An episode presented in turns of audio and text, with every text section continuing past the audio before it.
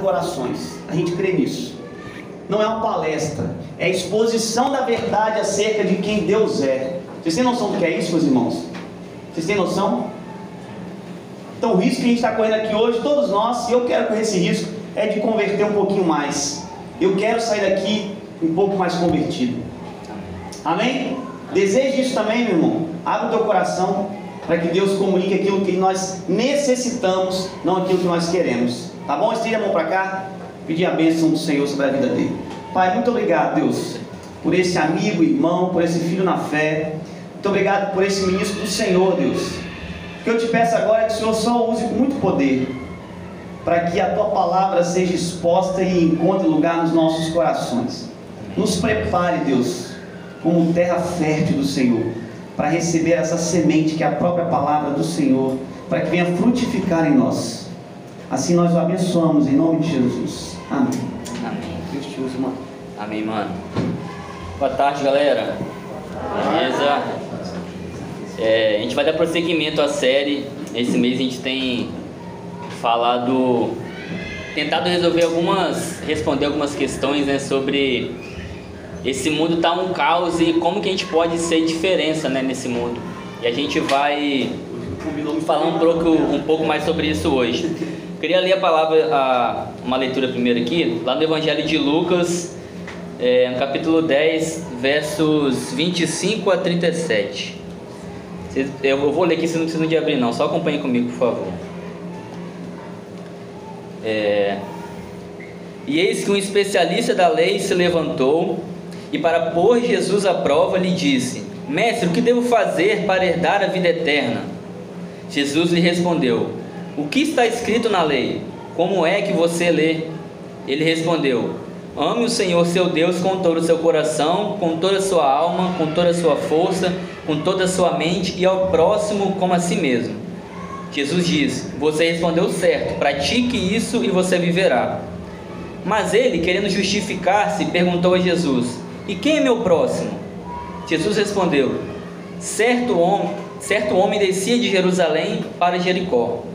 Caiu nas mãos de assaltantes, que lhe tiraram a roupa, o espancaram e foram embora, deixando-o quase morto. Por coincidência, um sacerdote descia por esse caminho. Ele o viu e passou pelo outro lado. Do mesmo modo, um levita que chegou a esse lugar viu e passou pelo outro lado. Mas um certo samaritano que estava viajando chegou junto dele, viu e se encheu de compaixão. Aproximou-se dele e tratou suas feridas, derramando nelas óleo e vinho. Então colocou o homem em seu próprio animal e o levou a uma pensão, onde cuidou dele. No dia seguinte, tirou duas moedas de prata, deu-as ao dono da pensão e disse: Cuide dele. Quando eu voltar, lhe pagarei o que você tiver gasto a mais. Qual dos três, na sua opinião, foi o próximo daquele que caiu nas mãos dos assaltantes? Ele respondeu: Aquele que o tratou com misericórdia. E Jesus lhe disse: Vá e faça, e você também, vá e faça você também a mesma coisa. Palavras do nosso Senhor. Demos graças a Deus. Amém. Manos, a gente tem, como eu falei nisso, tentado responder algumas questões cruciais para aguçar a nossa caminhada aqui na Terra, né? Hoje a gente vai conversar e tentar responder aquela pergunta que Jesus que o que o mestre da lei fez para Jesus, no, intuito de tentar pôr Jesus à prova. Quem é meu próximo? Na verdade, ele tinha uma, uma ideia sobre isso na cabeça, mas na verdade ele não estava com o coração convertido, ele não estava querendo que essa verdade de fato fosse verdade na vida dele. Ele sabia de fato quem era através da, da palavra de Deus, mas aquilo não estava dentro do coração dele. E é bacana a gente ver como que Jesus respondia todas as questões que eram feitas para ele. Era sempre com algum questionamento, algum direcionamento, com alguma parábola, com alguma forma que fizesse com que a pessoa pensasse, repensasse sobre o que ela estava de fato perguntando. Mas por que você está me perguntando isso? O que a palavra diz? O que está no seu coração?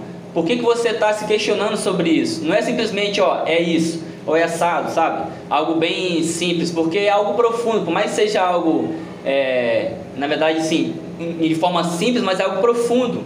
Não é algo que você faz sem mero esforço, com um mero esforço próprio. Algo que você precisa da ajuda de Deus para fazer. Então, por isso que as respostas de Jesus era sempre algo mais é, para levar a pessoa a se questionar por que, que ele estava fazendo essa pergunta. Eu queria conversar sobre algumas coisas com vocês hoje, para a gente tentar responder essa pergunta: quem é o nosso próximo? Primeiro ponto é: o nosso próximo é aquele que precisa de você. Como assim precisa de mim? Você tem se colocado à disposição do reino de Deus? Você tem é, se feito ferramenta de transformação na vida das pessoas? Você tem se feito instrumento nas mãos de Deus? Tem se colocado disponível para ser essa mudança de transformação, para ser essa ferramenta de transformação? Você tem doado aquilo que você tem, o seu tempo, é, as suas inclinações, suas características, sabe, suas forças, tudo que você tem, você tem que colocado à disposição, ou você simplesmente vê o problema, ou você simplesmente vê a, a, algo acontecendo e só se pergunta, só se questiona, Deus, por quê? Com, ao passo que Deus está te mostrando aquilo ali para te ajudar a você se converter, porque a sua ação é, não só ajuda a pessoa, mas como te ajuda a te transformar também. É uma ação, é uma faca de dois gumes, né? Além de você ajudar a pessoa, além de você agir a, a, a, a favor do reino de Deus, você também age a favor de você, porque você acaba se transformando. É agindo que a gente se transforma também, se colocando à disposição. Amém. E você tem se esvaziado para dar espaço para o outro dentro de você? Ou você está tão cheio de si mesmo que nem espaço para Deus você tem, quanto mais para o outro? Isso é muito importante a gente pensar, porque é impossível que a gente fale da, da fé cristã sem falar desse ponto, sabe? Do quanto que você, do que está dentro de você, do que, que está te preenchendo, sabe? Do que, que está é, direcionando as suas ações ou direcionando sua, os seus desejos, o que está te guiando, né? É, o Pedro sempre costuma falar aqui também uma frase que eu gosto muito que é, ninguém é tão rico ao ponto de não precisar nada, de ser doado nada, e ninguém é tão pobre ao ponto de não ter nada para doar. Você tem é, sempre algo para poder compartilhar, porque Deus te fez dessa forma. Não é sobre ter recursos, é sobre o quanto de você, da sua pessoa, do seu ser está disponível no reino de Deus. Amém. O quanto de você que está disponível na vida da, da outra pessoa, na vida daquele que você vê que está necessitado, que você vê que precisa de alguém, ou precisa às vezes de algo tão simples. O quanto de você está disponível a isso? Porque muitas vezes a gente acaba pensando que na forma de investir e se doar no reino de Deus é só com tempo, só que às vezes com serviço aqui na igreja, ou bancar ou, é, financeiramente algo, sabe? Muito mais que isso.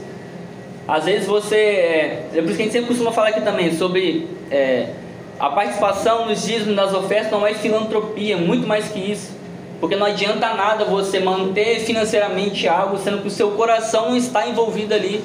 Porque você, quando você só investe em algo, você fala, Tio, eu fiz minha parte, está aqui meu dinheiro, a minha contribuição já foi feita e meu problema acaba aí. Sendo que tem muito mais coisas por trás disso, sabe? Tem muito mais, mais outras questões que envolvem esse meio que é, vão, muito, vão muito além de questões financeiras só, né? E, e as bênçãos que Deus coloca para nós, nossos recursos, tudo aquilo que Ele disponibiliza para você, ela tem um propósito, ela vai além de nós mesmos, né? E a gente está numa sociedade que é acostumada a reter. Nós somos ensinados assim. Retenha, cria uma carreira, acumule coisas, compre isso, compre aquilo. Quando na, verdade o sucesso na vida cristã não está com o fato de você acumular. E sim, é, a lógica do reino de Deus ela é contrária, né? É, na realidade do Evangelho, a realidade das coisas costumam ganhar outras cores. Né? A gente vê que no reino de Deus a, a gente perde para ganhar, a morte tem cheiro de vida, é uma realidade inversa, sabe? Então, o sucesso para nós, sucesso para Jesus na vida cristã é o esvaziamento, assim como ele se esvaziou na cruz para que a gente pudesse ser cheio de Deus. Você tem noção disso, cara? Que o próprio Deus se, que era um Deus eterno, fora do tempo, ele se reduziu ao ponto de a, se reduziu a temporalidade, ao ponto de ele se colocar disponível a finitude, sabe? Ele sentia dores, ele colocou o corpo dele de uma forma que podia se acabar de uma forma, pelo menos por algum tempo ele foi finito, né? Isso foi propositalmente.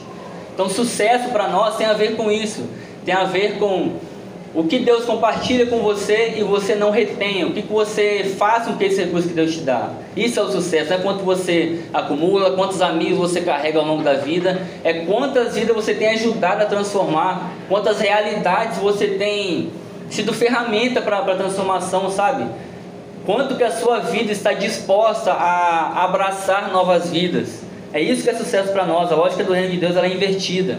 Então, quem é meu próximo? Meu próximo é aquele que necessita de misericórdia. E mais uma vez sobre isso, quanto das misérias do outro tem incomodado seu coração. E mais do que isso, não é só incomodar o teu coração, isso não é suficiente. Porque quantas vezes, pô, isso é, eu acho que é de todo mundo, quantas vezes você passa por alguém em uma situação difícil, você, nós temos Logicamente, se você não tiver o coração totalmente fechado, não tiver um mínimo de compaixão possível, você vai olhar para aquela pessoa e vai se compadecer dela, mas não basta ali, porque aquela pessoa ainda continua em estado necessitado. Só a compaixão não basta, a compaixão ela gera algo dentro de nós para que isso gere uma ação. Não pode ficar simplesmente nesse sentimento, nossa, que pobrezinho, que realidade difícil, que vida difícil, que situação ruim se isso não te move ao ponto de é, inclinar a tua vida para dispor algo do que Deus te deu, algo dos teus recursos, né, para que essa realidade possa ser transformada ao pouco, aos poucos, né? Você não entendeu nada ainda. Isso é difícil, porque isso atinge a todos nós. Isso fala de mim também, quanto que é, eu já vi também pessoas dessa determinada situação, amigos próximos que é, é, difícil mesmo você lidar com o problema dos outros, você se dispor para ouvir as pessoas é difícil, cara, porque isso vai te demandar. Não basta só você ouvir, a pessoa vai esperar de você uma resposta, ela está sedenta, cara, o que eu faço? E se você não quiser se comprometer, você fala, não sei. Sabe? Mas há uma. Não é só na, tá ligado ao saber. É, tá, eu não sei, mas eu estou do seu lado, eu vou te ajudar a buscar uma solução. Quanto da sua vida está disponível no reino de Deus? quanto do teu tempo está disponível ao reino de Deus. E a gente falar de comunidade, é impossível que a gente não fale sobre humildade, sabe? Na comunidade cristã, na comunidade local, é o lugar onde a humildade e a graça se tocam.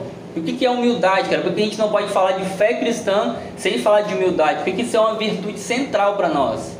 O Pedro até falou semana passada sobre a origem da palavra humildade, que ela vem da mesma origem da palavra humus, de terra, de solo, que é para te lembrar, cara, que o teu semelhante, o teu próximo, vem do mesmo lugar que você, é criado pelo mesmo Criador que te criou, amado da mesma proporção, da mesma forma, independente de quem ele seja, independente das suas próprias ações, independente do caminho que ele escolheu para a vida. Não cabe a nós esse é, papel de julgador. Isso não, isso não quer dizer que você não possa apontar faltas para a pessoa que está perto de você. Isso não quer dizer que você não possa direcionar coisas para a pessoa que está perto de você. Mas é diferente de você olhar para a pessoa de uma forma diminutiva, de você olhar para ela de uma forma superior, com um tom de superioridade, de uma forma que você reduza ela de alguma forma.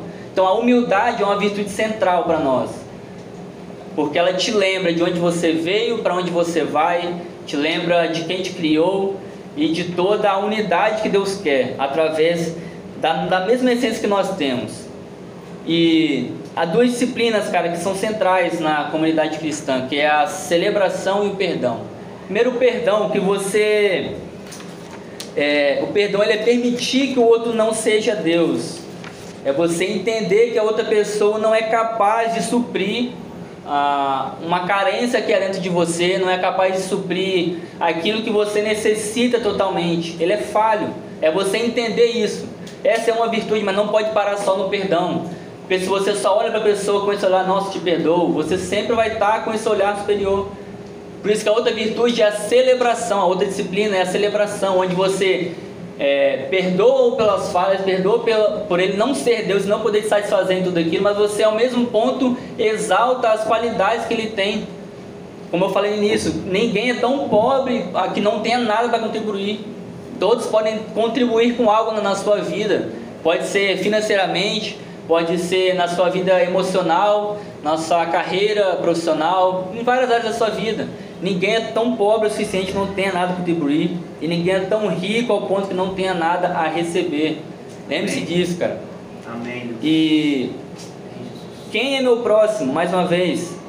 Meu próximo é todo aquele criado por Deus, a sua imagem e semelhança. É todo filho, todo filho. Todo aquele que foi criado à imagem dele, todo aquele que recebeu o seu DNA divino, todo aquele que foi tirado do mesmo pó.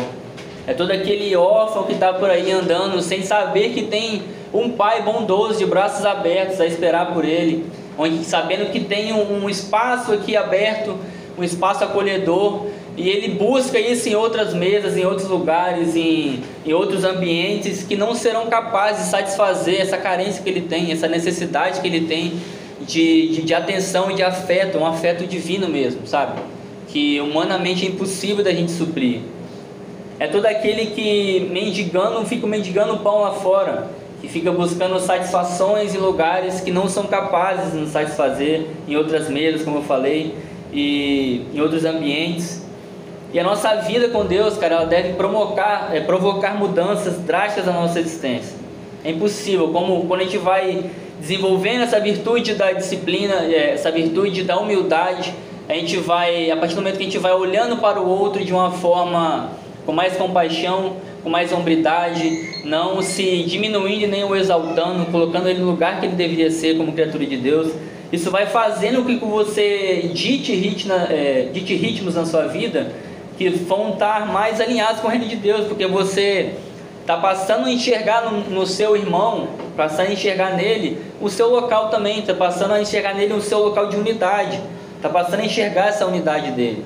E isso é para todos, cara. Todos os cristãos eles são missionários. Não sei se você consegue, é, já parou para pensar sobre isso, na verdade. Porque parece que missão é algo bem específico para uma pessoa que dedicou a vida toda à igreja para ir para um lugar específico, para uma comunidade específica, para outro país, ou fazer qualquer tipo de missão. Mas não.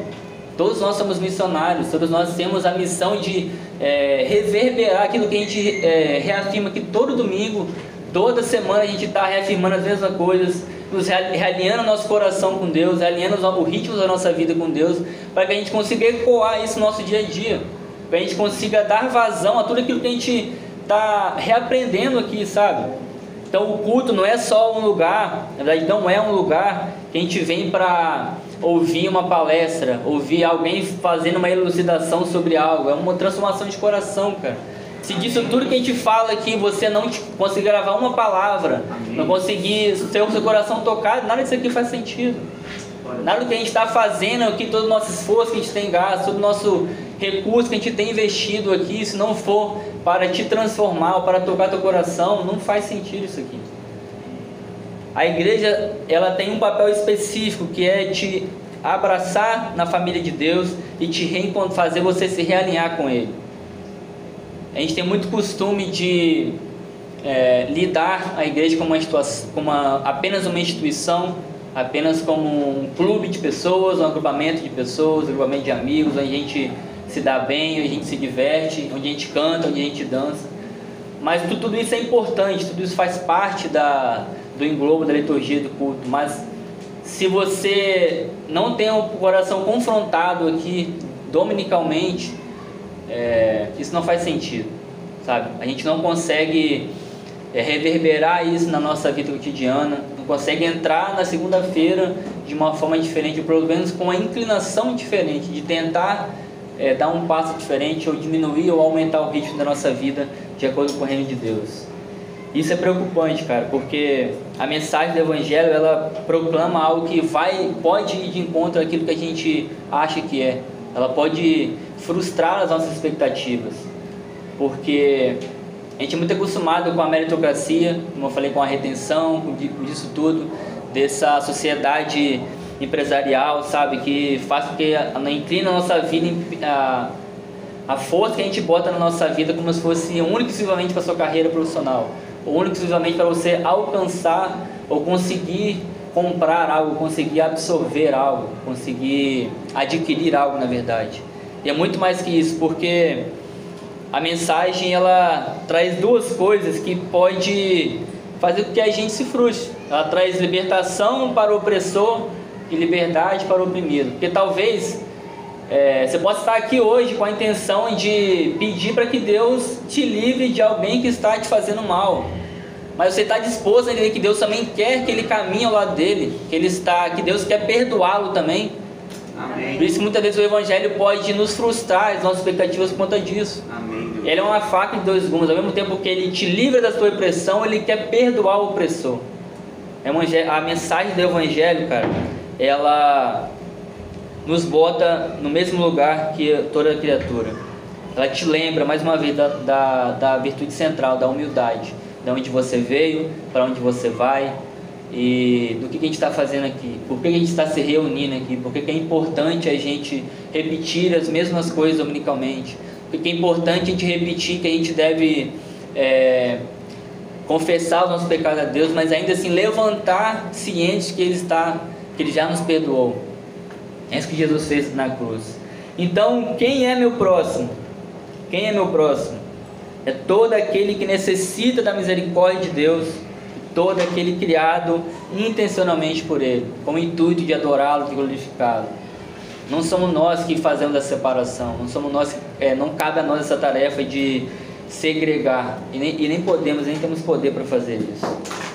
E voltando ao texto, vale a gente pensar é, quem são os semi-mortos que caminham perto de nós, quem são os semi-mortos que a gente está passando por perto e a gente tem desviado o nosso olhar. Quem são as pessoas que são com necessidade, é nosso círculo próximo que a gente está se negando ou simplesmente fazendo de conta que não existe ou que nós não temos é, parte nenhuma com esse problema. Quem são essas pessoas? Sabe? E quando a gente se se prostra a ajudar pessoas, a cuidar de pessoas e se envolve muita coisa. A gente vê no texto que o homem é, desceu do teu animal e foi ajudar essa pessoa. Ele colocou o homem no seu próprio animal, ou seja, no seu meio de condução. Então isso exigiu um esforço dele, ele foi empurrando, puxando esse animal com um cara em cima até onde ele iria, desviou a rota dele, ou seja, é, o cara poderia estar tá seguindo um caminho, nem sabe, no, a história não fala para onde era, mas ele desviou o, a, o caminho dele para poder ajudar essa pessoa. Isso, isso requer, é, requer esforço da parte dele, requer investimento financeiro da parte dele. Ele hospedou esse cara, cuidou desse cara e se dispôs. Então envolve tudo, cara. Você está disposto a fazer isso? Você está disposto a ser essa, essa ponte de transformação na vida dessas pessoas? Cara, é difícil. Você se dispor a cuidar de pessoas é difícil. A gente conversou esse mês inteiro, né, no mês passado, sobre nos nossos GR, sobre cuidado. E o quanto que isso demanda de nós. Cuidar de pessoas é difícil. Porque isso fala muito de você também. Se você não se cuida, você não tem capacidade de cuidar de outras pessoas. E ao mesmo tempo, para você ser cuidado, precisa de outras pessoas para cuidar de você, porque você não tem capacidade de cuidar de si próprio. Então isso é uma rede que tem que ficar bem amarrada. O quanto que você, da, dos cuidados que você recebe, você compartilha. Ou você é aquela eterna criança que sempre vai ter que ser acudida pelo pai, sempre vai ter que ser cerceada por pessoas para que as pessoas te empurrem, te levem ou te, te façam prosseguir mesmo, sabe? Quanto que você vai fazer com que essas bênçãos que Deus te dá, essas bênçãos que Deus coloca na sua vida, que Ele transborda na sua vida, quanto que isso vai estar inclinado ao próximo? Então, quem é meu próximo? O próximo é aquele, todo aquele que necessita de misericórdia, todo aquele que necessita da tua ajuda. Amém. Somos todos nós. Amém. Amém? Amém. É isso.